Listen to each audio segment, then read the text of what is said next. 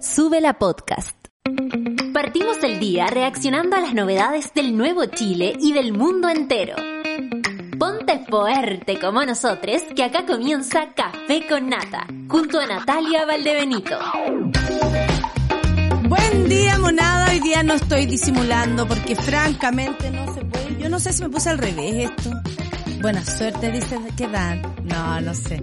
Pero estoy enchalecada, eh, camiseteada, eh, pero de verdad la temperatura, eh, no sé si yo lo había, lo estoy percibiendo más eh, frío, pero siento que de verdad eh, está tremendo. Y también sé que de esto no se habla porque a quien le importa. Pero así me siento, así está mi rodilla. Mira, eso pasa cuando, así suena mi rodilla cuando yo subo la escalera de, de Sube la Radio.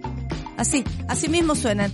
Eh, hoy es jueves 7 de julio y yo quiero eh, contarles que hoy está de cumpleaños mi hermana. Estamos eh, con un mes de diferencia. Yo nací el 79, el 7 de, jun- de junio, y ella nació el 80, el 7 de julio. Eh, yo siempre lo he dicho, mi hermana es la mejor. Eh, yo soy la mayor, ella es la mejor, mi hermana el menor. Y le debemos tantas cosas a, ella que obviamente por su intimidad también, porque es muy reservada, no, no diré mucho más. Solo decir que la relación de hermanas eh, es maravillosa. O sea, siento que ha sido un regalo en mi vida. Ella es sin duda la persona más importante que, que, que, que, que tengo, que, mm, a la cual recurro y además con la cual somos muy distintas. Nuestras vidas se plantearon de una manera distinta y esto les puede hacer sentido a ustedes, ¿no? Que nos amamos profundamente con nuestros hermanos, pero eh, somos muy distintos.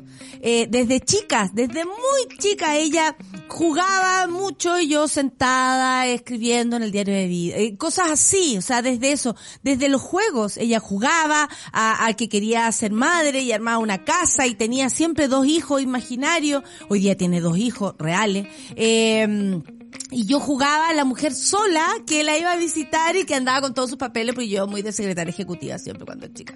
Entonces, eh, eh, si bien eh, no teníamos idea de lo que íbamos a hacer, eh, ella es la persona que mejor me lee, que mejor me conoce, que, que yo creo que más, eh, y, y lo digo honestamente, más me juzga eh, abiertamente con sus preguntas. ¿Tú crees que está bien eso, hermana? Y listo, listo, ya con eso yo puedo saber de qué estamos hablando. Quería hablar de esto, de la diferencia que podemos tener con nuestras, eh, con nuestras hermanas, a quienes tenemos hermanas, quienes somos, eh, quienes nos definimos así, ¿no?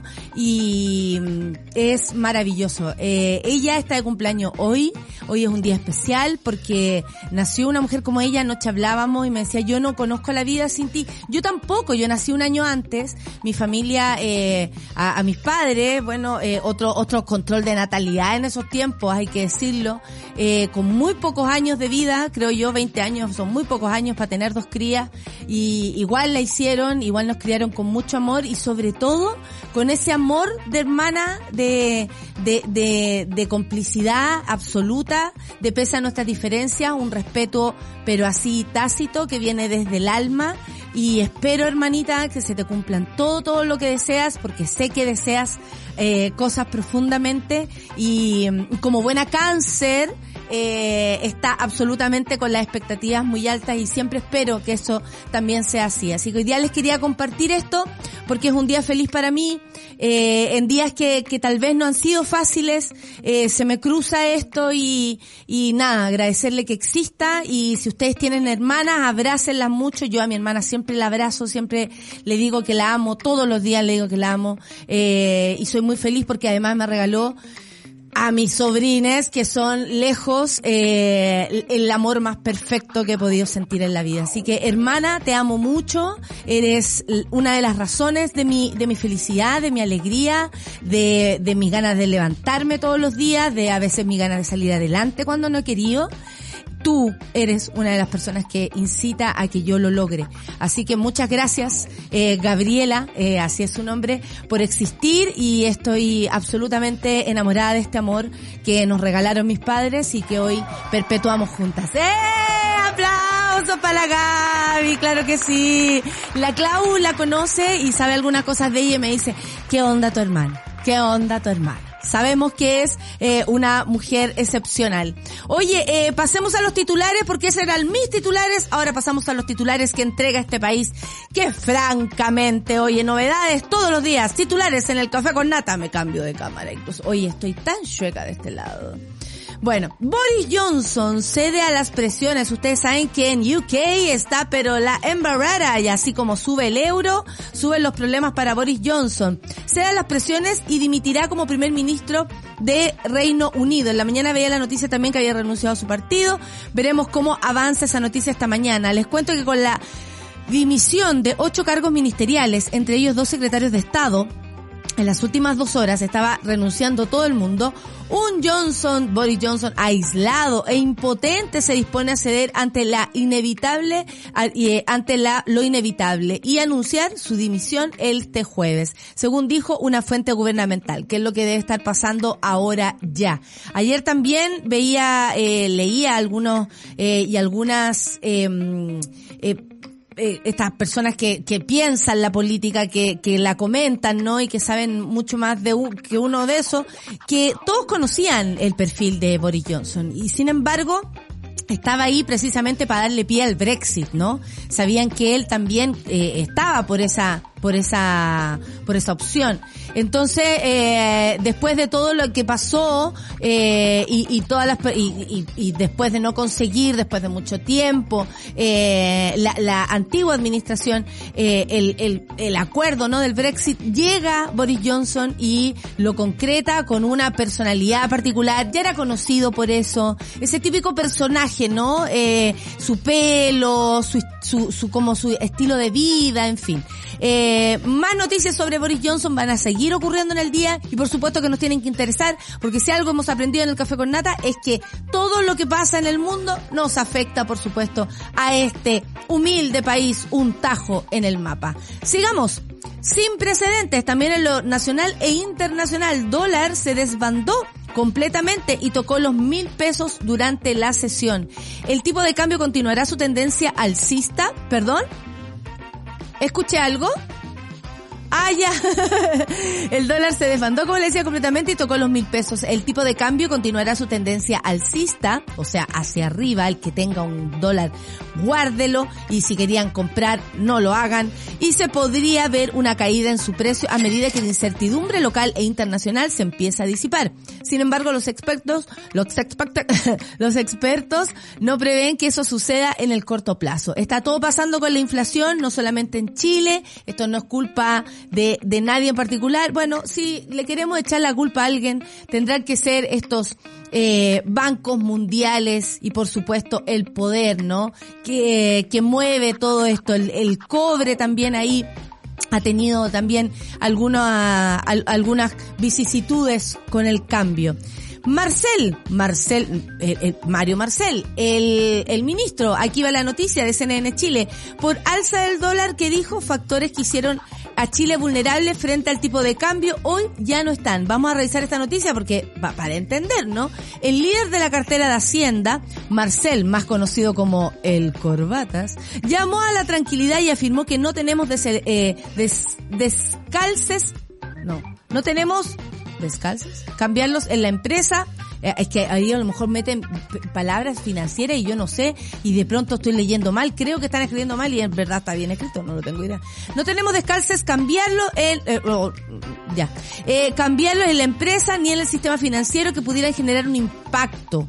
Eh, vamos a revisar la noticia mejor para poder entender mucho mejor este titular. Oye, y hay noticias sobre el apruebo, claro, porque así como ayer dijimos una lista grande de gente que va a votar rechazo, hoy les contamos que Pedro Pascal compartió la imagen que no era real, la, la Clau me lo confirmó, yo así como Pedrito Pascal con la, con, la constitución en la boca me dice, no amiga, pero está lindo. El punto es que él compartió esa foto, es decir, la validó, es como si fuera él.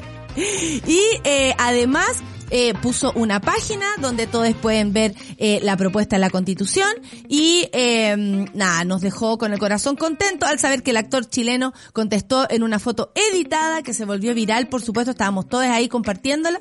Eh, Pedrito Pascal eh, eh, vota apruebo y eso es lo que eh, eh, marca la noticia. Otra que vota apruebo, economista Andrea Repeto se define por el apruebo también. De ganar el rechazo, dijo, me parece muy improbable que haya reforma. ¿Sí o no, Andrea? Qué poco probable que personas que siempre han rechazado las reformas hoy día digan, no, no se preocupen, si ahora sí, ahora sí, les juro que vamos a reformar.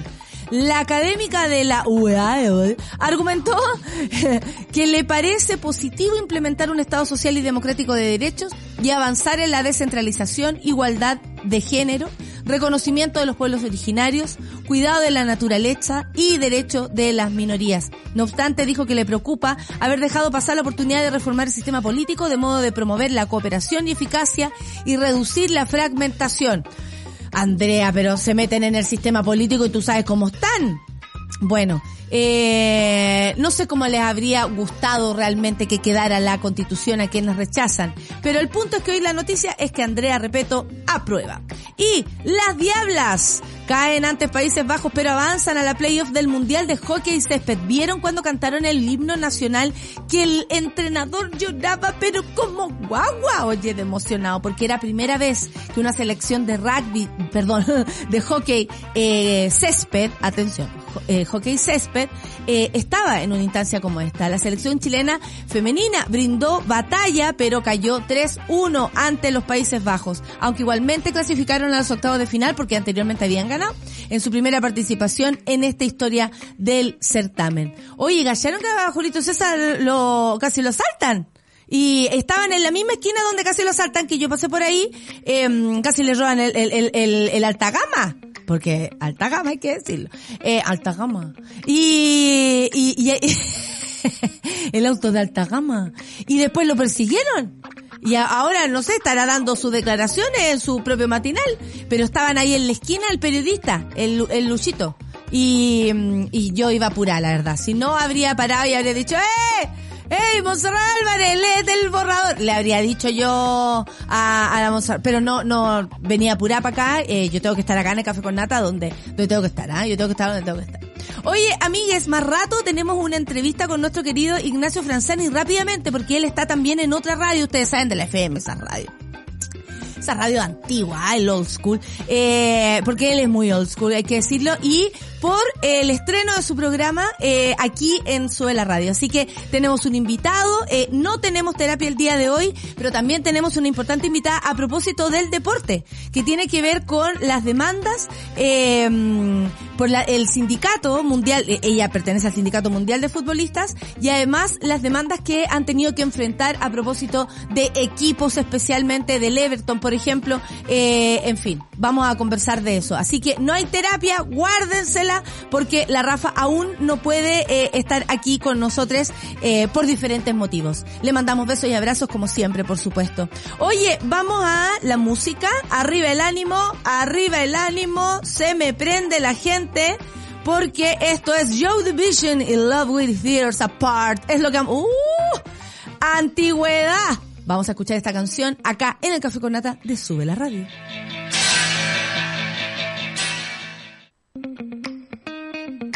Café con nata.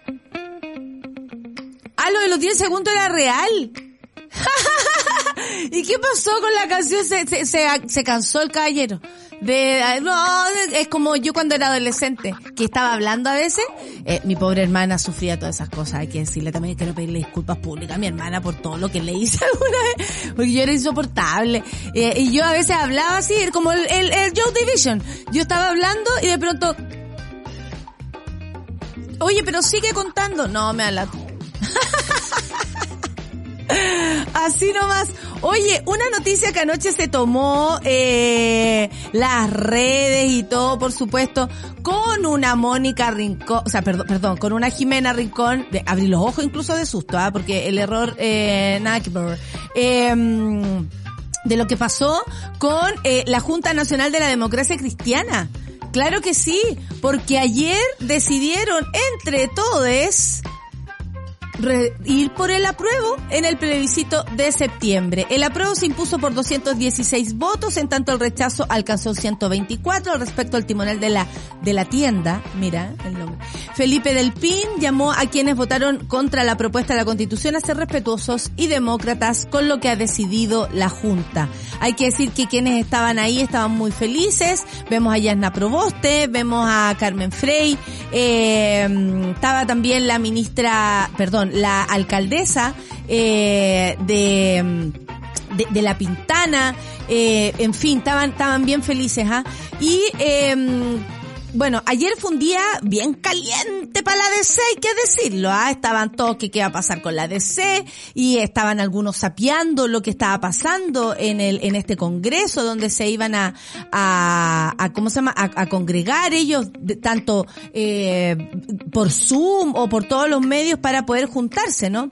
Y, eh, bueno, eh, así como eh, el mismo presidente les, le, le, mandó hacer, le, le mandó un, un, recadito, ¿ah? Le mandó un recadito y le recordó eh, a uno de sus timoneles más importantes como es Frei Montalva. Bueno, tras el cónclave de la Falange, la secretaria general del partido, Cecilia Valdés, dio a conocer que con el 83.74% del padrón, constituido por 406 militantes, participó de la Junta Nacional que iba a dimitir la posición institucional de la DC frente al plebiscito de salida del proceso constitucional. Ustedes lo saben. Tras haberse contabilizado los votos, Valdés informó a todo esto al ver la mesa, uno ya como que podía eh, prever que era el, eh, el apruebo el que había ganado, porque si no habría estado ahí el Fuad Chaín y la, y la Jimena Rincón solo, dando el, los nombres. Bueno, y la señora Valdés que no le quedaba otro porque es la secretaria. Eh, dijo que 216 fueron las preferencias para el apruebo, lo que corresponde a un 63.53%. Llama mucho la atención, mira, gracias Decadente con Brillo, porque estaba pensando en lo mismo. Con la monada nos conectamos de una manera espectacular. Jimena Rincón y su chasquilla apareció en su, en su Twitter diciendo que pese a lo que no es lo que quiere la mayoría, Jimena Rincón, 63.53% es mayoría. A ver, escuchemos qué dijo. Ha optado, sin lograr los dos tercios, por cierto, ha optado por el apruebo. Este, esta decisión no recoge el sentir mayoritario de la democracia cristiana en ¿Pero cómo? Si ya votaron. Queríamos un militante, un voto para tomar esta decisión. Creo profundamente que el sentir mayoritario de mi partido, de los militantes de mi partido, no está con la opción que ha tomado la Oye, oye, mira, eh, Jimena. En virtud de detente, detente, recorreré incansable. Sí, sí, está bien. Incansablemente recorre todo lo que tú quieras, Jimena, de verdad. Eh, pero te voy a contar que, que la verdad es que se nota, y lo voy a decir así como ciudadana común y corriente, yo sapeando redes sociales y enterándome de las noticias igual que ustedes, eh, que Jimena Rincón tiene menos pero no sé, quórum que el Papa en Chile, hay que decirlo, no congrega nada. O sea, ya, ya eh, dos veces ya le ha ganado la provosta, hay que decirlo. Dos veces ha ganado Yana, en esta la pasaron también por encima. Ella dice representar pero ¿dónde está la gente que representa, por un lado? Y además es muy extraño que se diga que no es el 63% eh, una, una mayoría. Está bien, sí sacaron bastantes votos los del rechazo, o sea, eh, los del rechazo en la ADC, ¿no? 124. Pero claramente no son los 216 del apruebo. Bueno, eh, Felipe del Pi, eh, del Pi sostuvo que ha sido un tiempo duro, muy fuerte. Hemos convocado a la Junta Nacional para que nuestras bases, nuestros delegados, presidentes, consejeros, tuviéramos un debate profundo. Esta fue la culminación de todo un proceso. El, el Partido Demócrata Cristiano ha tomado una decisión y la decisión es aprobar la propuesta de la nueva constitución. Si ustedes lo piensan bien, personas emblemáticas como Carmen Frey, quien ha dado una lucha bastante y gladió bastante fuerte por eh, conocer la verdad a propósito del asesinato de su padre. Y también tenemos por otro lado en el Partido Socialista, por ejemplo, a eh, Fanny Poyarolo, personas emblemáticas de la política eh, que han pasado por un montón, que han visto un montón, que han sufrido un montón también, ambas con historias muy potentes, tanto políticas como personales.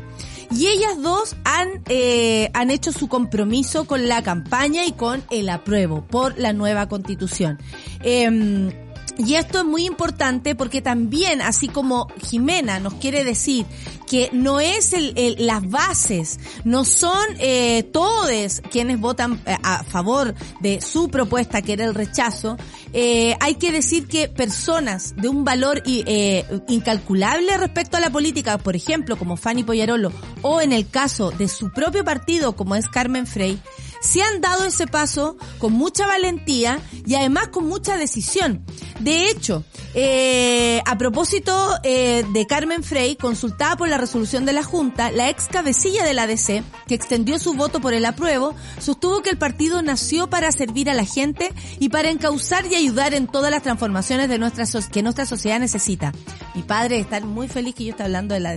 Ya estamos cansados de la desesperanza, de la desilusión de la gente cuando no se le toma en cuenta y creemos que con esta nueva constitución dejamos atrás por fin la constitución del dictador y podemos empezar con cambios profundos. Ahora hay cosas del proyecto de la constitución que no estamos de acuerdo, pero eso está dentro de las reglas de la democracia y nuestra voluntad es lograr los cambios necesarios para que esta nueva constitución realmente presente, eh, eh, represente eh, sobre todo a los más vulnerables. Por otro lado, se refirió también a la referencia hecha por su padre, el expresidente Frei Montalva, en la previa de la Junta Nacional, las que provino además del presidente de la República, Gabriel Boric, quien llamó al partido a recordar el legado del otrora mandatario del, del cónclave. Ya lo sabemos. Para mí estos días han sido realmente emocionantes para, eh, porque para nadie es un misterio que mi padre murió porque justamente llamar a terminar con la dictadura a través de una asamblea constituyente. Y el recuerdo de él hoy, de prácticamente de todos los que hablaron de la Junta, recordándolo y valorando la valentía, la fuerza y claridad de su pensamiento que hoy día está más vigente que nunca. Y sin duda valoramos las palabras del presidente de la República y le agradezco las menciones que ha hecho de mi padre. ¿Qué me dicen ustedes? Bueno, le mandamos un saludo a Fuad Chaín, que hoy día está diciendo que hay fraude, esta otra dice que esto no es democrático. En fin, pónganse de acuerdo, porque el nombre es Democracia Cristiana. Yo no sé cómo esas dos cosas se juntan ahora entre ustedes en la práctica, pero si hay que reconocer la mayoría, hay que reconocerla. Y cuando uno está por la democracia, la reconoce y va para adelante nomás. Así como nos tuvimos que tragar cuando oh, Piñera. La tragamos y la vivimos. Así que aquí estamos y sobrevivimos más encima. Son las, las, las siete. No, porque tengo 700 de, de, de batería. ¿Ah? Eh, tengo 77, entonces iba a decir las 7. Es que 17. Ah, ella sí. Eh, bueno, un, un, ahí arriba, ¿qué te pasa, José? ¿Te estáis sublevando? Ah? No sé, ¿qué me venía a tocar a mí eso? A una, a una experta de la comedia. ¿Un MBA en comedia? Oye, nos vamos a la música, por supuesto, y luego vendrá Ignacio Francisco. No viene. Vamos a hacer un contacto en directo con él. Espero no tengamos ningún inconveniente, pero si los hay, los sorteamos nomás. Y así, así somos nosotros. Qué tanta cuestión. Esto es Japanese Breakfast. Be Sweet. Aquí en el Café con Nata de Sube la Radio. En el día 7. En sí. Café con Nata. Oye, todas las canciones han terminado así como tan definitivamente. que yo quedo como, ¿qué pasó? Es como el chiste del, del Sergio Freire, si nos dejan. Así terminan todas las canciones. Qué increíble, gran chiste de, de Sergio, hay que decirlo. Oye, sin precedentes se largó el dólar, se desbandosen completamente y tocó los mil pesos durante la sesión. ¿Qué me dicen ustedes? todo esto debe pasar a echar. Subió, yo hoy día suele, más la vez, pero ¿cómo hoy día? Lo debería haber hecho ayer. ¡Ay, qué burra! Bueno. Ah, me lo digo a mí misma, es un castigo que me digo a mí misma, porque hoy día va a ser 20 pesos más. No, no, ¿qué, qué pasó? ¿Se le haga algo? No, mentira. Durante la sesión del miércoles el dólar alcanzó un nuevo récord histórico marcando los 973 pesos, así que si tienen un dólar guárdenlo porque eso es oro hoy día. Sin embargo, rápidamente logró otro objetivo sin precedentes y poco antes de las 11.40 cotizó mil pesos. Luego se moderó y bajó a 18 eh, Bajó 18 pesos pasado el mediodía. En la línea que han anticipado los expertos continúa fortaleciéndose frente a otras divisas.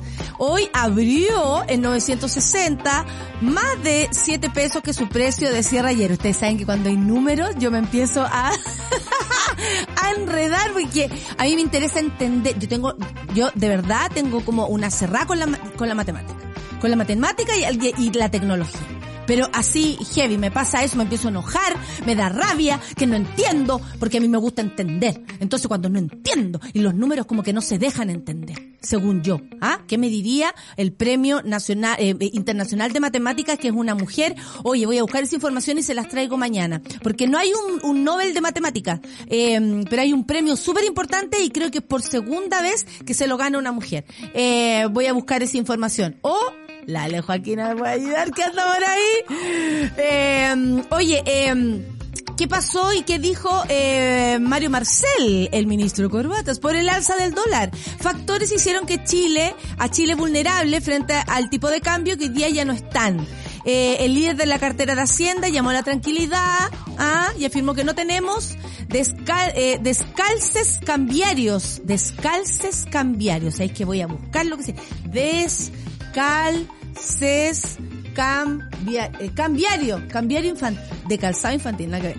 Eh, espérate, significado, porque francamente, significado, yo no sé lo que es. El descalce cambiario es un tema de preocupación para la estabilidad financiera y requiere de un monitoreo constante de las firmas, especialmente en momentos de variación importante de cambios, ah, como lo que estamos viviendo. Entonces, no tenemos un tema de preocupación de estabilidad financiera que requiera un monitoreo constante a propósito de estos momentos de variaciones importantes de cambios.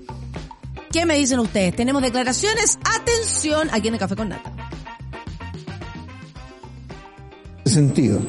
Ahora hay que estar, eh, hay que estar eh, tranquilos en, el, eh, en cuanto a que eh, factores que en el pasado hicieron a Chile eh, especialmente vulnerable frente al tipo de cambio, hoy día ya no están. ¿no? Hoy día no tenemos descalces cambiarios en las empresas, no tenemos descalces cambiarios en el sistema financiero que pudieran generar cierto un impacto financiero, eso es, es algo bueno. Eh, pero eh, por supuesto tenemos que estar preocupados sobre eh, el impacto que la que el aumento del dólar tenga más bien sobre los precios domésticos. Entonces ese, ese es el, el foco de nuestra preocupación. Tenemos que tener claro qué problemas afortunadamente no existen o son más bien limitados o sea, y dónde. Eh, el, eh, el, ministro, gracias a las declaraciones ahí que eh, subieron desde CNN Chile, eh, hay que hay que agradecer, por supuesto, el trabajo de, otros compañeros. Em, lo que eh, su voz ya da tranquilidad y como dije el otro día, si le, le, logró hacerle entender a Connie Santa María algo, yo entendí. O sea, yo entendí lo que dijo. Ahora entendí. Menos mal que buscamos lo que era descanso de cambiario, oye. Si hay que, hay que saber. Si una vez es ley dice, ¡ay, parece que entendí! No, es que parece no. Uno tiene que entender.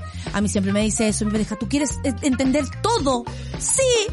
No se puede, oye, no se puede. Eh, ¿Qué más? ¿Qué más podemos decir sobre eso? Bueno, nos afecta, por supuesto, porque suben todas las cosas, hay muchos productos que eh, son importados, ¿no? Y quienes nos fuimos de vacaciones y ahora tenemos que pagar la tarjeta.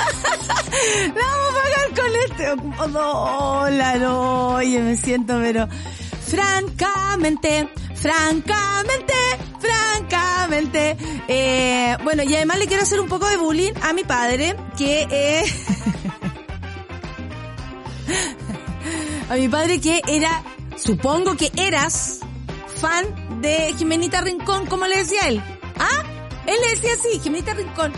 Y ayer en mi casa creo que eh, le hicieron, o sea, en la casa de, de, de, ellos le hicieron, pero así se hicieron un, un festín haciéndole chistes a propósito de esto, porque muy deseo, ustedes saben, yo les he contado, eh, en la familia no todos somos perfectos, eh, y la tendencia de ser de mi padre, eh, obviamente traía a Jimenita Rincón a la, a, a, a, la, a la conversación, a la mesa.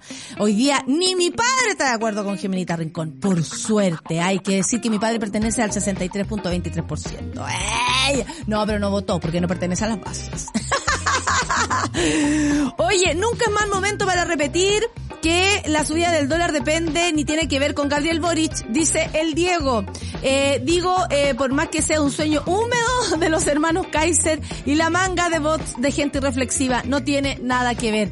Qué bien escrito, Diego. Qué lindo tu tweet. Como, eh, muy bien, eh, muy, muy bien escrito. Él me explicó y yo entendí, dice la Orfe a propósito de Mario Marcel. El alza del dólar tiene la cagá en México. Hasta los tamales de la tía de la calle subieron.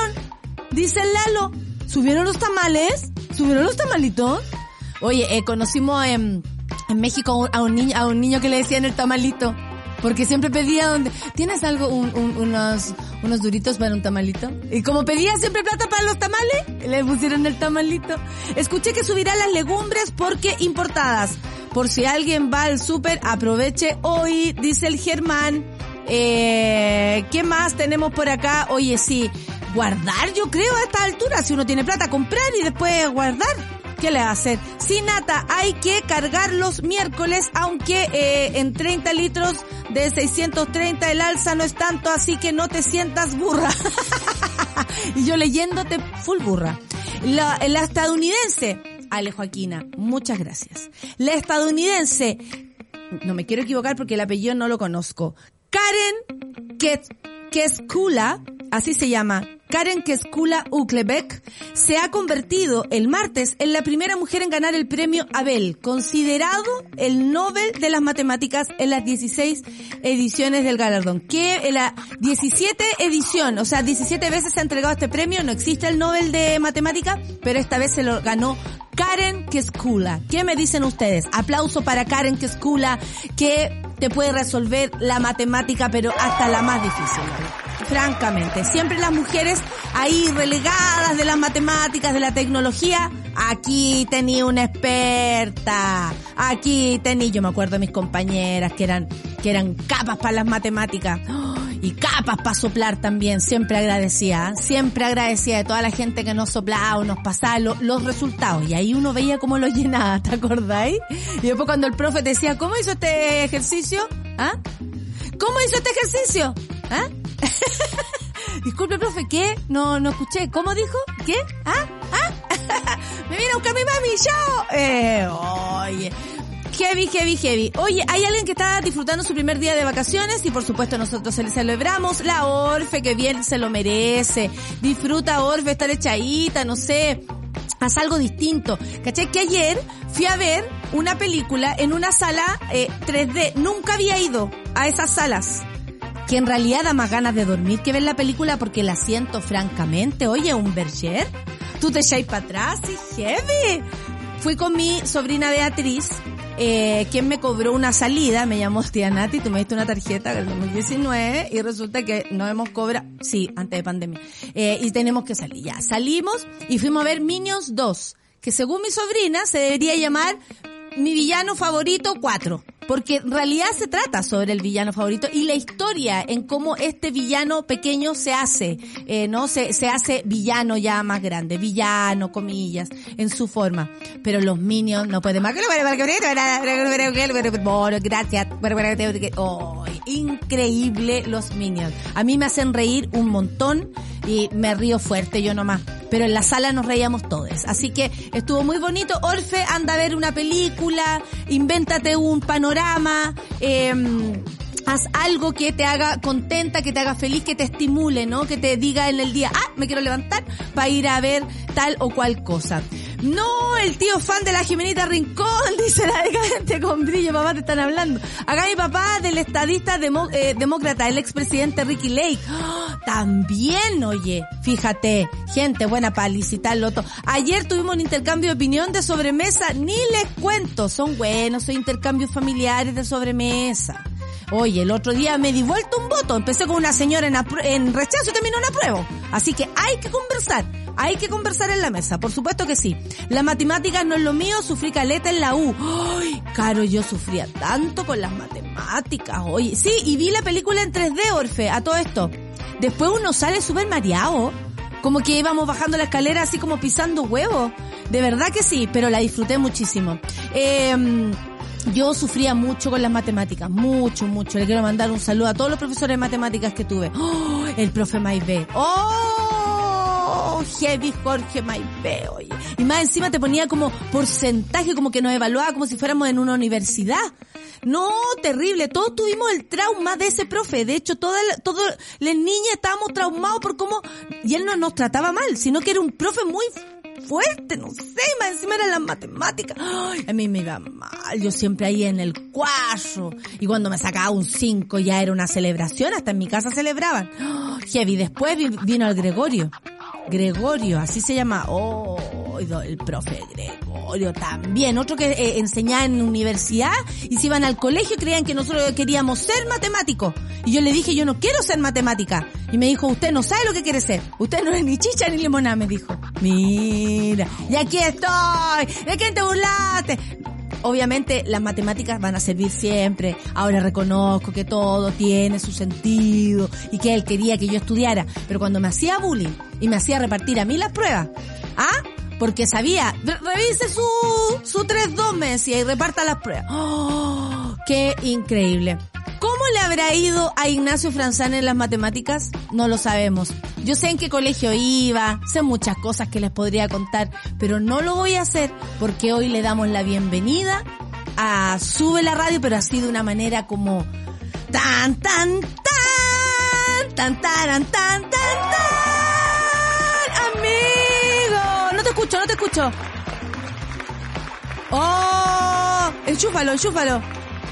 No te escucho. ¿Pero cómo? Si tú eres el rey de la radio, tú eres mi profesor de radio. Enchúfate de nuevo, ¿sabes? Vuelve, te sale de la transmisión y te... Oh, pero ¿cómo? Estamos chequeando, estamos chequeando. Está, bien guapo, Francel, mira, eh, está, está bonito, ¿ah? Está bonito, diría mi abuela. Qué bonito ese niño, el Francini. Ignacio Franzani que el lunes parte con su programa y con una primera entrevistada eh, al toque de, de, Camila Vallejo, que me dicen ustedes, importante entrevistada. Eh, estamos muy felices, sobre todo porque además, honestamente, sentimos que eh, Ignacio le da un una altura a nuestra radio, y lo digo en serio, eh, era un objetivo hace rato de don Juan, a quien también le mando besos y abrazos. Mejórate, Juanito, no han sido fáciles estos días. Y, mm, y nada, eh, contarles que es un programa que va a las a la una, o sea, vamos con la transmisión así, café con nata, super ciudadano, y luego viene eh, caserita, y de ahí viene eh, el programa de eh, Ignacio, eh, el Chile que viene eh, con entrevistados más diversos, de hecho vi otras más diversas eh, de nuestro acontecer nacional y por supuesto la primera entrevista fue, como vieron en la, en la, en la promo, que está muy bonita además, un saludo a toda la equipa de, eh, de El Chile que viene. Eh, Está muy bonita la promo, así que hay que agradecer. Y eh, no nos resultó el contacto en directo. ¿Qué tipo? ¿Ahí sí o no? Aló, sí. ¡Lo Oye, ¿por qué, ¡Viva tú estás! ¿por qué estás con polera? ¿Dónde estás tú? ¿En, en, el, ¿En Europa? Oye, yo aquí abrigada como la señora. Es que lo que pasa que tú sabes, Natalia, que yo transmito eh, en la mañana desde la pieza de mi hija. Entonces, como es pieza de pieza de guagua, está calentita. Entonces yo me aprovecho de eso y tengo una radio aquí como un verdadero sauna. Fíjate, estoy calentito con polera. Sí, con polera y tú no sabes la cantidad. Mira, yo vengo con muy sí, abrigada, ¿cuántas capas? con mucha capa. Ignacio, Mira, mira, quiero- deja mostrarte. Este es mi estudio de radio. Mira, mira, mira el piso. Pueden ver ahí algunos ahí está el laboratorio de Papá Pitufo y ahí vemos algunos algunos vestigios. Ahí está. Esto, esto es lo lindo que no se ve en tu, en tu radio FM Old School. Así le pusimos acá para guardarle el respeto, por supuesto. Le mandamos un saludo a esa radio y eh, que te acoge, por supuesto, porque tú tienes que estar en la radiofonía chilena. Primero que todo, Ignacio, te quiero eh, dar la bienvenida, así, pero con, con bombos y platillos, porque sabemos que tú eras un objetivo de Juan hace mucho tiempo. Él te estuvo pololeando. Una obsesión, ¿ah? De hecho, ustedes sí, hay que resolver esto. Ustedes han carreteado mucho. A mí me, me preocupa esta junta, me, me, me preocupa, pero bueno, eso vamos a hablar en otro momento.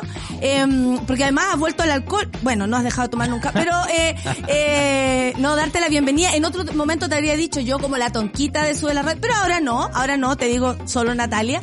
Eh, un fósil de Sube la Radio, te doy la bienvenida y, y agradecerte también que hayas mirado para acá y contarnos pues, de qué se trata el Chile que viene.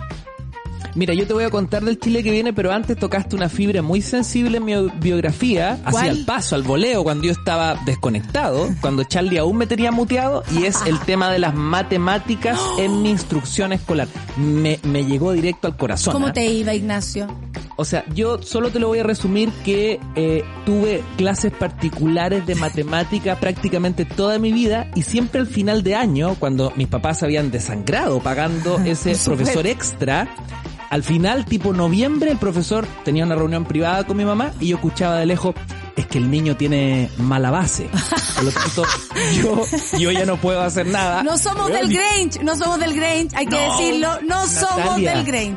Benito todos los años terminando con promedio rojo matemática. Y además con ayuda, ¿no? Y cuando yo veía llegar al profe, que con, también con tanto esfuerzo y de sangre lo tenían, uno veía llegar al profe y no te daba una angustia, porque uno al final lo tenía para que te subiera la nota y te hiciera lo- lo- las tareas.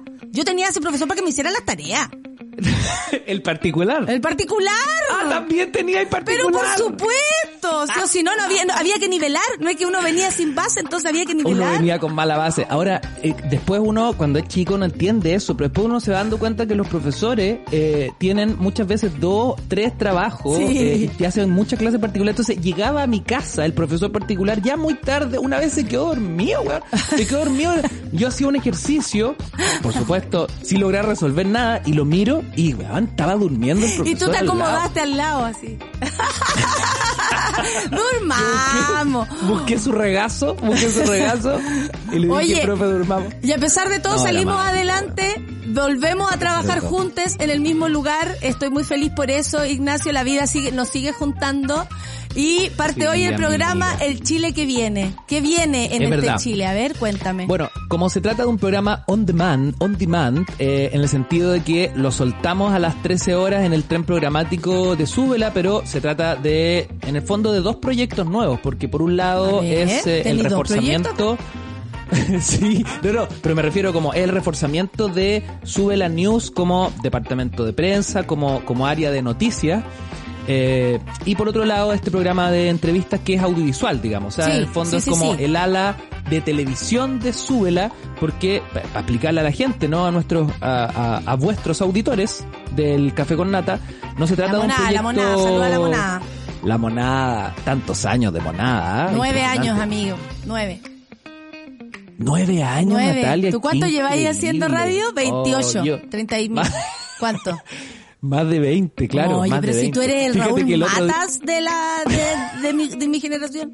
El otro día veía a Raúl Matas y yo decía, día- este güey le copia, este güey le copia. Te cuento, el otro día voy a entrevistar a Pablito Chile, que es uno de nuestros entrevistados para eh, el Chile que viene, ya te cuento más detalles, pero me pasó algo que nunca me había ocurrido, Natalia. ¿Qué? La mamá de mi entrevistado era más joven que yo. güey.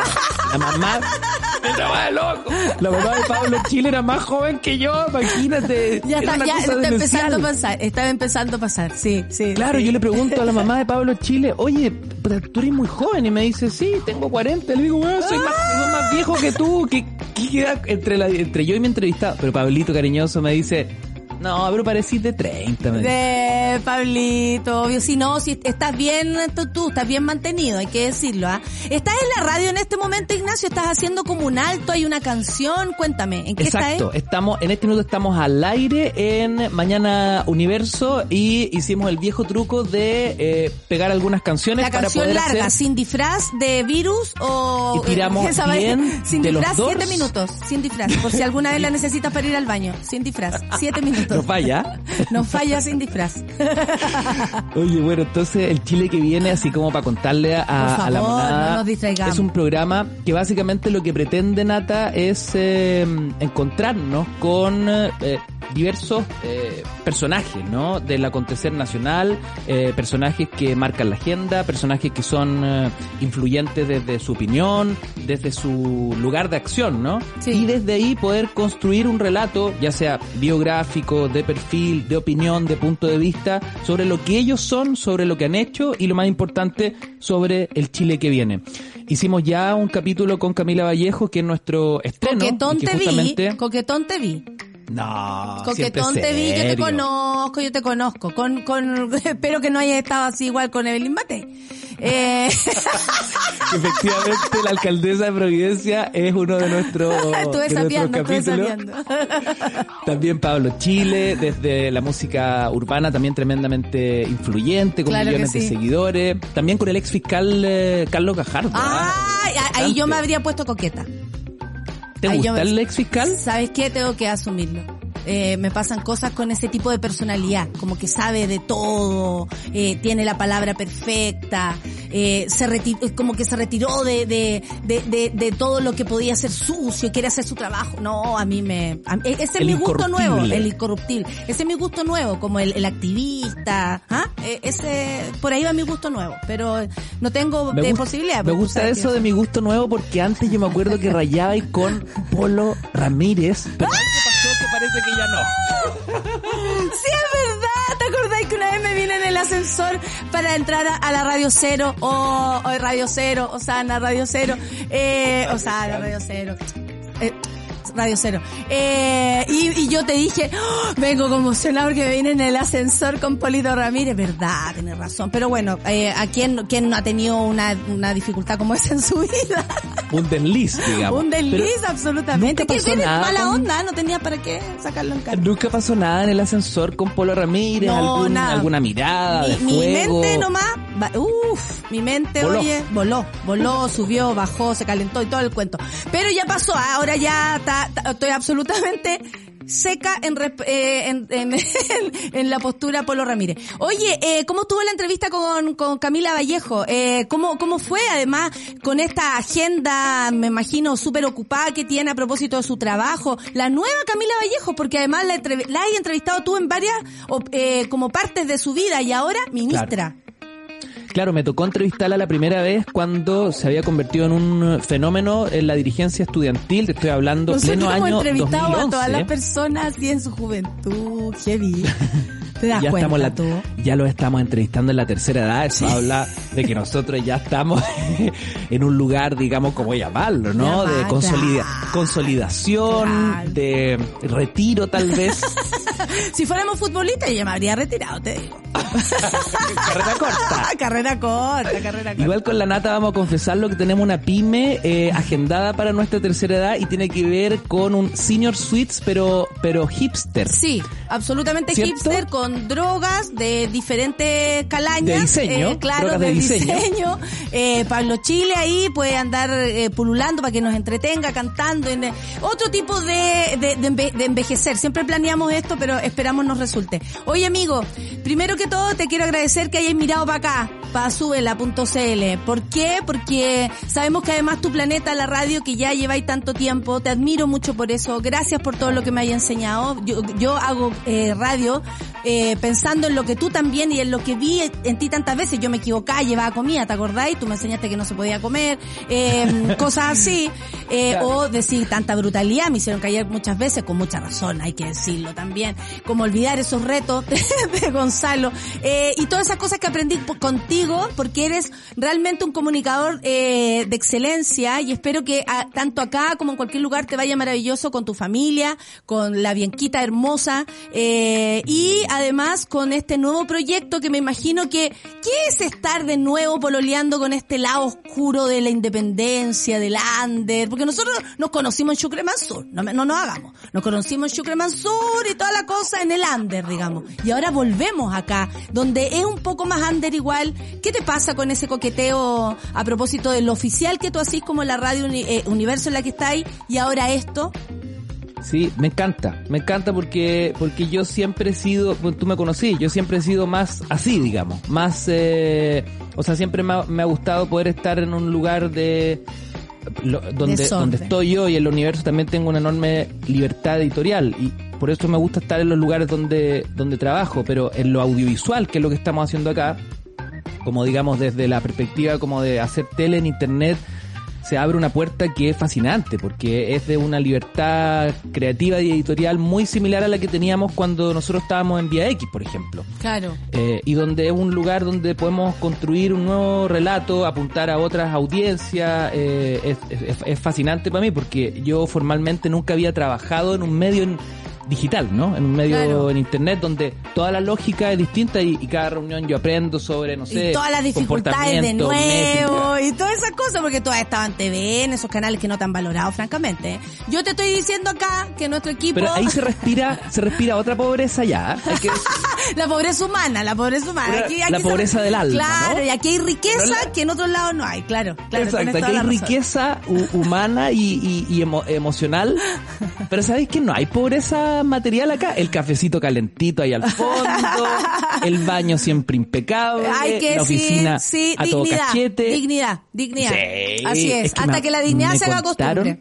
Me contaron, Natalia, que llegué en un buen este momento. ¿ah? Sí, en realidad. La Clau, es que no, es que yo quiero que nosotros evidenciar estuvimos en un palomar. En un palomar tuvimos algún tiempo. Te juro, en un palomar. Yo estaba haciendo el programa y, y se, se cruzaba una paloma. Estaban tirando las palomas ahí arriba, oye. Mientras yo Oye, estaba te haciendo el programa. te conté una vez que mi viejo... Tenemos que terminar Hugo, esto, ¿ya? Dime. Hugo, último, ¿ah? Es lo Hugo, el corredor mm, eh, casi más longevo de este país de, ma- de maratones. Tú me, tú me hablas de Palomar y yo tengo un trauma. Mi viejo cuando éramos chicos vivíamos en Antofagasta y él tenía una oficina en el centro que había sido cagada por palomas durante siglos, en el último piso. Entonces un día lo llaman por teléfono, en una época sin celulares, nada. Entonces le dicen, eh, don Hugo, teléfono, tiene que ir a la oficina no sé cuánto. Y parte para allá y justo en el rato que él va a atender la llamada se derrumba el techo por toneladas de caca de paloma durante siglos. Hubiese muerto aplastado, weón, y sobrevivió por la llamada. Qué bueno que lo llamaron y salió corriendo porque él, él corre. Él corre, salió corriendo y gracias a eso se salvó. Un abrazo también a Don Hugo, eh, siempre que él siempre me apoya a pesar de que encuentra que yo estoy bien pitia. Hay que decirlo. Oye, eh, te- sí, yo lo sé, yo también. Oye, yo también te quiero a ti y te doy la bienvenida. Espero que el Chile que viene tenga éxito total y sobre todo éxito para ti, querido amigo, con la cantidad de entrevistades, con tu equipo, con todos quienes somos acá y un abrazo enorme porque mientras más cerca estás, yo más feliz soy. Así que un Ah, abrazo para gracias, ti amiga. y espero que te vaya la raja, suerte para ahí y para todo tu equipo también por el otro lado. Un abrazo. Gracias a ustedes, Sea gracias a la monada del café con nata. eh, Camila Vallejo, Evelyn Matei, Jambo Seyur, el ex fiscal Carlos Gajardo, Pablo Chile y un largo etcétera, para que se den cuenta que la idea es construir el relato sobre el Chile que viene desde distintos lugares, desde distintas miradas, así que súper atento a las redes de Súbela a partir de hoy a las 13 horas, sin falta. Eso, sin falta estreno. Muchas gracias Ignacio Franzani, bienvenido a Sube la Radio. Bienvenido a Súbela. Un beso, te quiero. Chau. Chao Nata, besitos. Ahí está, mi amigo. Nos vamos de inmediato entonces a la música. Claro que sí. Esto es James y Light en lo que vamos a escuchar para finalizar este bloque y volver con otro también más importante. El Chile que viene a la una, ya lo saben. Café con nata en Sube la Radio.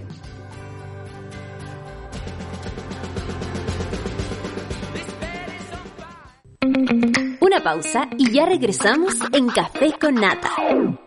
Entrevista, ministra Camila Vallejos, una primera.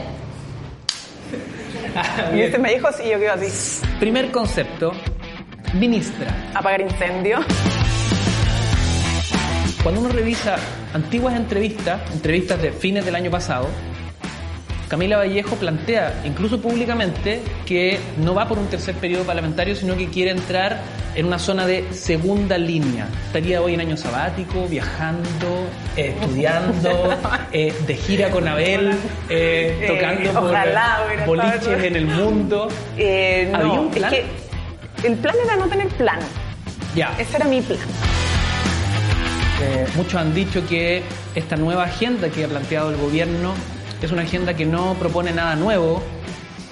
Que yo no comparto esa- ese diagnóstico. Miro para atrás y voy de todo lo que tuve que enfrentar, muchos ataques, amenazas de muertes. Entrevista, ministra Camila Vallejo, una segunda.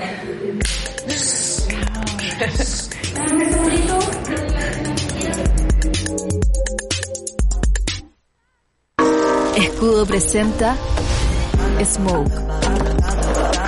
Una cerveza única, elaborada con maltas ahumadas y tostadas, que le da un carácter diferente. Un color rojo profundo, un cuerpo más robusto. Y un exquisito sabor ahumado. Prueba la nueva Escudo Smoke. Una cerveza con carácter para los que les gusta probar algo distinto. Escudo, hecha con carácter. Ya estamos de vuelta en Café con Nata.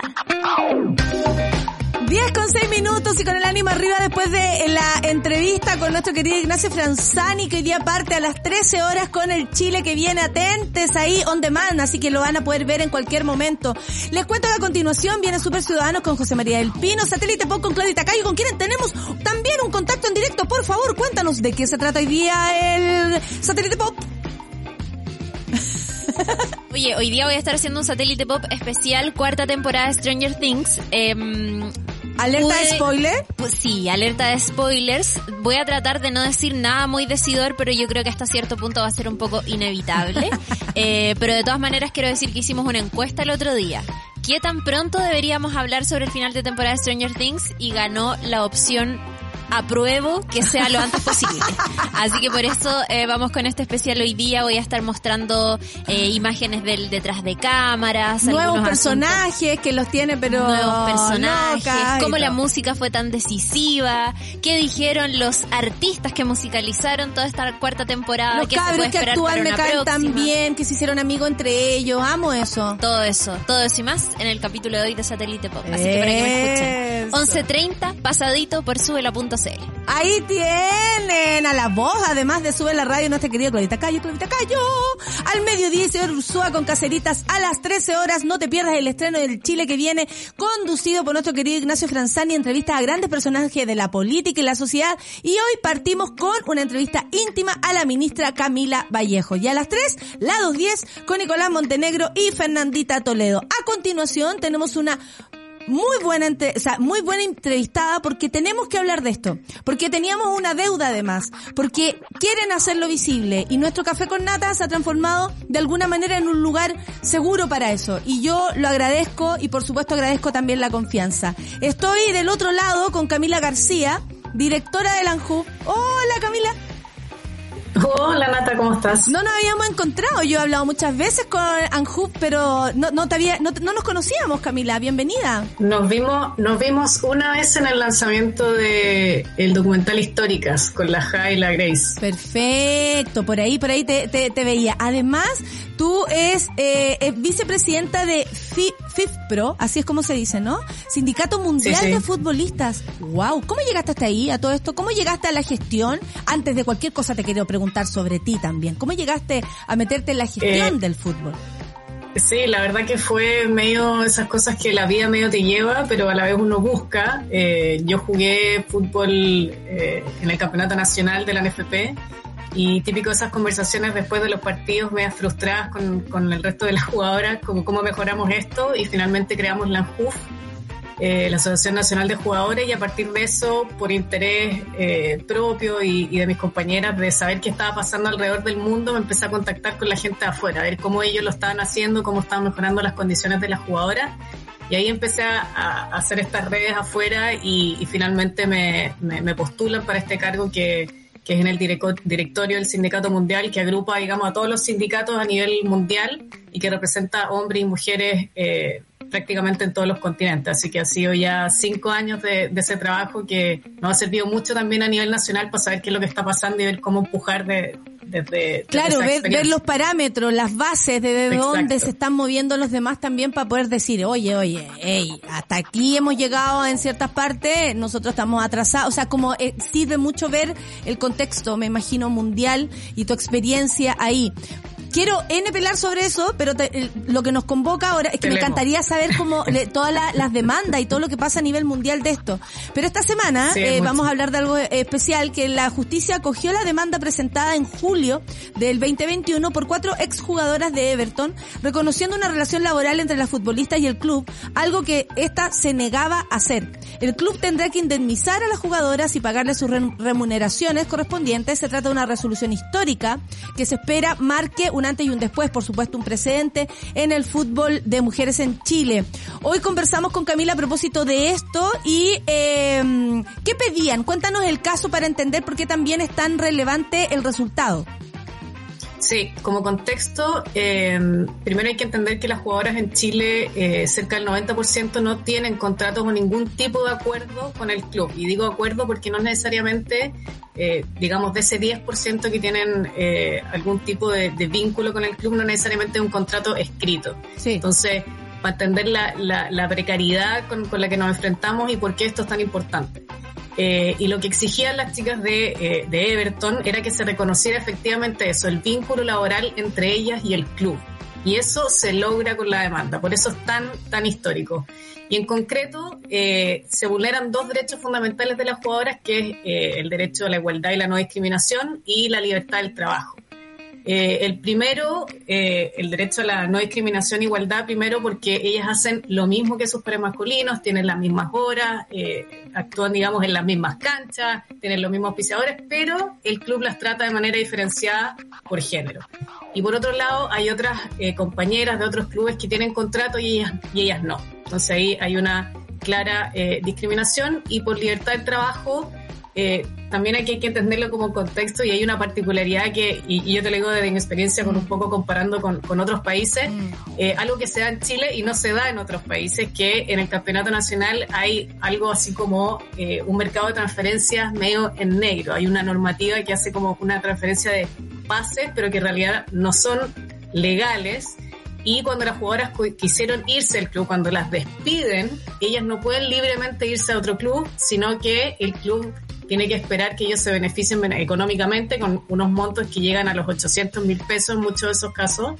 Y eh, pases que muchas veces ni siquiera lo pagan los otros clubes, sino que lo pagan las jugadoras por medio de rifas, bingo, lo que puedan, eh, para poder moverse de club. Entonces, decir al mismo tiempo que ellos no se benefician económicamente y decir que son amateur y compararlas con eh, pichangas de barrio, como ellos decían, o que es una actividad de responsabilidad social empresarial, como le dijeron al juez, eh, la verdad que es muy lamentable y eso fue eso fue lo que finalmente se revierte con este caso y por eso nosotros les decimos a ellos que son históricas. Se, siguen siendo históricas, ¿ah? eh, en todo, todos los pasos que dan, que han dado, por supuesto, ahora a la Copa, a la Copa América, vamos a estar súper atentos también a lo que pase. Qué nervio, ¿ah? Pero ya, vamos. Eh, sí. hay que, hay que apoyar aquí, nosotras siempre estamos, yo veo los partidos, a mí me encanta, eh, creo que algo que me conecta también con, con el fútbol, pero con, con las mujeres haciendo, lo cual me hace a mí muy, muy feliz. Ver mujeres haciendo cosas me inspira, eh, sea distinto lo que hacemos, me inspira. El pasado primero de abril se promulgó la ley que profesionaliza el fútbol femenino. ¿Qué significa eso? A diferencia de lo que pasaba, o sea, ya hemos hablado que no tenían contratos, todo eso que tú habláis como de contratos en negro, hay personas que tú no sabes quién es, son dueños de tus pases, de, de pases que tú decís, ¿qué? Si no gano nada. Eh, ¿Qué significa que se profesionaliza el fútbol para mujeres? Sí, es, es una discusión no menor porque eh, profesionalizar como que en nuestro como inconsciente es como, bueno, aquí se arregla todo. Eh, mm. Y la verdad que no es necesariamente así, queremos ser muy claras en eso. Lo que viene a ser esta ley es lo que, lo que, lo que esperábamos que esta ley, o sea, que las demandas de, la, de las jugadoras de Everton hiciera, que es reconocer abiertamente a todos los actores que gobiernan el fútbol nacional, eh, que las jugadoras son trabajadoras. Y eso es lo que hace la ley obligar a los clubes que firmen contratos a las jugadoras que participan en el campeonato nacional con todos los derechos y obligaciones que eso tiene. Entonces ahí da certeza jurídica tanto para las jugadoras como para los clubes. Eh, y bueno, como te decía, no necesariamente esto va a ser un día para otro que vamos a decir, bueno, aquí el campeonato es profesional, sino que vamos a empezar con un proceso de partida que dura tres años. Eh, va a ser un proceso gradual eh, primero los clubes van a tener que tener contratos para un 75% y luego vamos subiendo eh, hasta los tres años. Y eh, por supuesto que van a haber jugadoras que al principio, como van a recibir un sueldo mínimo, seguramente van a seguir haciendo lo que hacen hoy día, que es eh, trabajar o estudiar y jugar fútbol. Y claro. esperamos que en la medida que los clubes tengan que invertir y desembolsar dinero, van a tener que ser más estratégicos en cómo hacen eso, invertir también en su, en su equipo técnico y eso genera un círculo virtuoso y obviamente los digamos la inversión debería subir y eventualmente llegar a una profesionalización que para nosotros se entiende digamos que puedan dedicarse a esto 100% que sea una carrera sostenible en el tiempo y no tengan que estar ahí malabareando entre el fútbol y, la universidad y, otras. Aparte eh, que si la entregas profesional, lo mínimo es que la, el, el, contexto también lo sea. O sea, les están exigiendo eh, probablemente llegar eh, más, más, avanzar más en las tablas, de jugar mejor, pero si tú no tienes un, un contexto y además conoces el contexto del fútbol en general y sobre todo cómo se da en los hombres, tú decís, ¿cómo? ¿Cómo voy a jugar en estas condiciones? ¿Cómo me voy a arriesgar físicamente? Porque también están todo el tiempo con, con el físico ahí, que, que la rodilla, que la pierna, que cualquier cosa que les pueda pasar y se necesita un seguro eh, de alguna manera que les permita caminar, jugar y vivir tranquilas. Oye, eh, agarrando el tema anterior a propósito de Everton, ¿es cierto que Everton podría recurrir a un, recurso de nulidad eh, de este fallo? ¿Qué se espera? Porque no vamos a tener la gran Nicolás López aquí, ¿Cómo ganamos o perdimos? ¿Qué cuestión?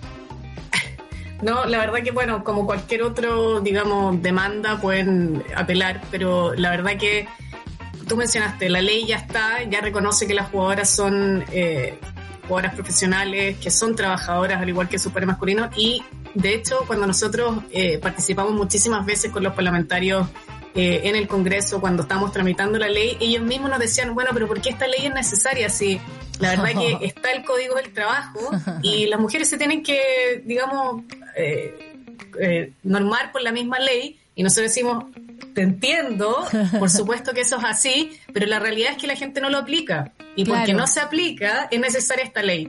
Y ahí entendieron por qué y le mostramos los números. Eh, nosotros hicimos una radiografía el año pasado que mostraba las condiciones de las jugadoras y ahí decían, bueno, ahora entiendo por qué esto es necesario y es importante, eh, pero yo creo que ya hemos sensibilizado a, a la mayor cantidad de actores en el mundo político, en el mundo del fútbol, yo creo que sería un error de Everton ir por, esa, por ese camino. Y la verdad que eh, la defensa que hicieron los abogados, eh, yo me saco el sombrero con las jugadoras, la verdad, y el equipo lo ha hecho porque eh, tuvieron que soportar una cantidad de argumentos que, que, que, personalmente a ellas les dolían, la verdad, porque era decir, mira, lo que hacen ustedes, como te decía antes, es responsabilidad social, eh, lo mismo que hacen los cerros de Valparaíso después, de los, después del colegio, eso es lo que ustedes hacen, es una cosa amateur, o sea, y ellas que llevan años jugando en el club, tener que escuchar eso de su club que han representado por años, la verdad que es muy lamentable. Claro, porque ahí me imagino que lo que le pasa también a, a las personas con el fútbol que se mezclan los sentimientos, pues ellas juegan, entregan todo,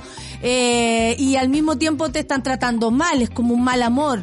La cosa es normalizar, eh, es como, ¿sí o no? Es como un mal amor, tú ahí seguís la cuestión y querís, lo intentáis, tratáis de hacer lo mejor posible, sin embargo no tienes la devuelta que merece y además la, justicia que se merece en este caso por ser trabajadoras.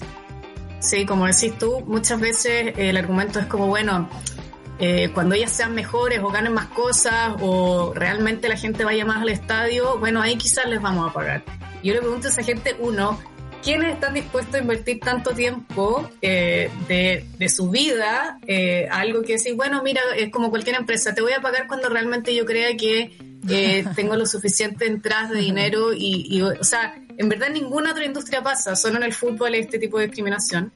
Y, y es el huevo la gallina, o sea, eh, en, lo vivimos Imposible tener buenos resultados si no hay buenas condiciones de trabajo. Si no hay inversión, o sea, eso no pasa en ningún en ninguna Aparte que por, hay que tener condiciones mínimas. Y este es un punto de vista. La NFP eh, la, y todo lo que eh, construye el fútbol como institución es un punto de vista decir, vamos a inyectar eh, recursos, vamos a, a inyectar eh, toda la buena voluntad. Es una voluntad, es un punto de vista decir, lo vamos a hacer. No es esperar, a ver, háganlo bien y de ahí vemos si, si se ganan este beneficio. No es un beneficio, es lo que tienen que recibir por el trabajo que hacen, tal cual lo hacen los otros compañeros con eh, con este éxito eh, de dinero y todas esas cosas que, que de alguna manera también creo yo se cruzan y no sé si son tan buenas para el fútbol en sí. Ah, esa es mi opinión de acá de, de un humilde eh, veedora de fútbol porque de una claro yo opino nomás. Oye eh, a propósito de la de la de la constitución eh, que dice la nueva constitución eh, que eh, de aprobar o rechazar el 4 de septiembre. No sé cuál es tu opción. Yo la tengo clara. Eh, toda persona, toda persona tiene derecho al deporte, a la actividad física y a las prácticas corporales. El Estado reconoce la función social del deporte en tanto permite la participación colectiva, la asociatividad, la integración e inserción social, así como el mantenimiento y mejora la salud. ¿Qué piensas de esto? ¿Qué piensas que el deporte entre el deporte y en eso todos los deportes también que es súper lindo ver crecer como todo porque si empuja uno empujamos todo eh, sabemos Sí. somos una comunidad no crecemos en comunidad pensar que no es eh, absolutamente eh, fascista eh, ¿cachai? desde mi punto de vista Sí. pero ¿qué, qué, ¿qué te parece a ti que esto se incluya No, en la eh, constitución? Me, me parece que es tremendamente positivo. Yo creo que el deporte eh, siempre ha sido como medio el, el- se ha visto como algo complementario, algo que no es necesario para la vida, como de la, de la vida social. Y, y la verdad que eh, no solo en la pandemia, sino que eh, no hemos dado cuenta históricamente el rol social que tiene el fútbol de integrar eh, a la sociedad en su conjunto. En América Latina en general, obviamente el fútbol tiene un rol increíble en, digamos, en, los, en la simbólica social de- de- del rol de las personas en la sociedad. Por eso, bueno, siempre decimos, lamentablemente en, en Sudamérica quizás no pasa en otras, en otras latitudes, pero Mm. está muy cargado socialmente el fútbol con una cierta masculinidad, con una cierta feminidad. Entonces, eh, obviamente que esté metido eh, en la constitución nos parece muy positivo porque viene a abrir el deporte para todos. Eh, y, y yo creo que eso tiene que ver también con una mirada de género, porque yo creo que dado, dado que el fútbol es tan importante en Chile, eh, y siempre se ha visto como que el fútbol está, se- está cerrado para una cierta comunidad que son los hombres y, y eso es lo que nosotros hemos tratado de romper y yo creo que eh, que esté en las leyes, que sea reconocido como algo necesario no solo el fútbol, sino que todos los deportes eh, es sumamente positivo para la salud, para la salud mental de las personas eh, y para la integración social. Sí, Eh, porque además, si tú lo pensáis bien, eh, bueno, yo soy harto más grande que tú, pero eh, ¿cómo, cómo no, nos enseñaban? Echemos a pelear los carneses. Ah, ¿te cachai? Eh, eh, ¿Sabéis qué? Es que, por ejemplo, cómo se planteaba la educación física cuando uno está en el colegio. Que esa, esa separación entre, entre los géneros, eh, que nosotras no pudiéramos No, jugar fútbol, por ejemplo, y no entender eso como aprender tantas cosas, ya sea, eh, no sé, mover las piernas, incluso, que no, no es menor, sí, sí, ¿cachai? sí. O que los chiquillos no podían bailar cuando a nosotras nos tenían bailando cueca, no sé, como ese tipo de visión respecto a, a, a- a la, ¿cómo se llama?, la perspectiva de género, a, a lo importante Exacto. que es el deporte eh, en tantos aspectos. Por ejemplo, eh, se, ha se han hecho muchos... eh, no sé, estudios que hablan de cómo la aceptación con el cuerpo también tiene que ver con el Exacto. deporte. ¿Cuántas niñas dejan de hacer deporte por no sacarse la ropa en el camarín? ¿Cómo esto naturalizaría la, la, la forma en cómo yo me expreso con mi cuerpo, la comodidad que pueda tener y cómo esto también a veces nos ha, eh, precisamente se usó como para separarnos y, y ahora sabemos que eh, hace como todo lo, lo contrario. Y yo creo también que es gracias a, a- a la pandemia, así como se entendió que las artes son tan importantes, el deporte también Sí. viene a decirnos esto es salud mental. Querida, Sí, aquí mismo. tengo un saludo de Carla Andrade para ti, veo a la Cami y dice, y quiero tanto que algún día sea la presidenta de la FF, FFCH dice, y por supuesto que me lleve con ella. La Carla lo dice. No, no te están molestando. Muy fácil para... Ah, la Carla, claro. Que las jugadoras son, eh, son aficionadas para no pagarles. Pero el DT ahí están opinando. Oye, eh, Camila, palabras al cierre, para que nos quede claro lo que tú quieres, lo que ustedes quieren con Manhub y nada, un mensaje también para todas las chicas y chiques que nos están mirando, Sí. escuchando a propósito del fútbol, del fútbol jugado por mujeres. Sí, no, gracias a ti porque la verdad que siempre hemos tenido un espacio, como tú decías, seguro acá de, de conversar estos temas. Yo sé que tú has apoyado no solo a Lanhub, sino que a muchas otras jugadoras eh, en distintas otras áreas. Así que mil gracias, mil gracias a los que están escuchando. Eh, la verdad que necesitamos de todos el apoyo, no solo de ir al estadio, de, de, seguir por redes sociales a, nuestras jugadoras, sino que también un rol activo en, en decirle a, a, quienes ustedes son su, los representan, a los parlamentarios, a quienes están en todo, en todo el país, a todas las autoridades, que este es un tema que no solo afecta a las mujeres, sino que a la sociedad en su conjunto y el rol que tiene la mujer en la sociedad. Entonces, necesitamos el apoyo de todos para que esto siga creciendo y que el deporte sea accesible tanto para mujeres como para hombres, para todo tipo eh, de personas que estén interesadas. Así que un abrazo y nada, siempre disponible cuando. Oye, ¿y, hay posibilidades de, de, presidir algo? ¿Tus planes políticos? ¿Cuáles son, Camila? en otro momento vamos a hablar de. No han, estado, no han estado empujando ahí de, de eh, algunas mujeres que están metidas ahí también. Que, ah, pero es lindo, ¿viste? Nosotros estamos, mira, nosotros abiertamente estamos empujando la separación de la NFP con la federación. Ya. Eso es algo que nosotros estamos empujando hace mucho tiempo. La NFP de la, de la federación. Mira, importante, no teníamos ese dato. que en Chile no pasa en ninguna otra parte, Nata, que están subsumidas en una misma institución. Entonces eso genera conflictos de interés y, frena también el desarrollo del fútbol femenino, el masculino también, pero el femenino principalmente. Y estamos empujando para que esa separación finalmente se concrete porque FIFA ya les ha pedido varias veces que así sea. Eh, no, no ha pasado pero, pero bueno, ojalá que cuando eso, eso, eso suceda rápido y, y podamos avanzar en los temas de manera más rápida de lo que lo hacemos hoy día. Interesante información nos diste al final, Cami. ahí, ahí te la dejo. Drop the mic. Absolutamente. Muchas gracias, Cami. Un abrazo. Espero que les vaya muy bien y cuenten siempre con Café con Nata y sube la radio, por supuesto, y en lo personal conmigo. Un abrazo, que te vaya muy bien, Cami. Nos vemos. Chao. Así termina el Café con Nata del día de hoy. Gran programa con estreno hoy día a la una de la tarde, por supuesto. El Chile que viene con Ignacio Franzania, que le damos la bienvenida en Sube la Radio. Yo me voy feliz. Nos vamos mañana, entonces nos vemos. Hoy uh, yo me voy al cumpleaños. Listo, me lanzo y eh, espero que tengan un buen día, monada. Un abracito calentito para ustedes con mucho cariño. Muchas gracias por estar del otro lado. Chao. Nadie dijo que esto sería fácil. Cuando sientas que todo está perdido, Natalia Valdebenito te espera en Café con Nata, de lunes a viernes a las 9 de la mañana en subela.cl.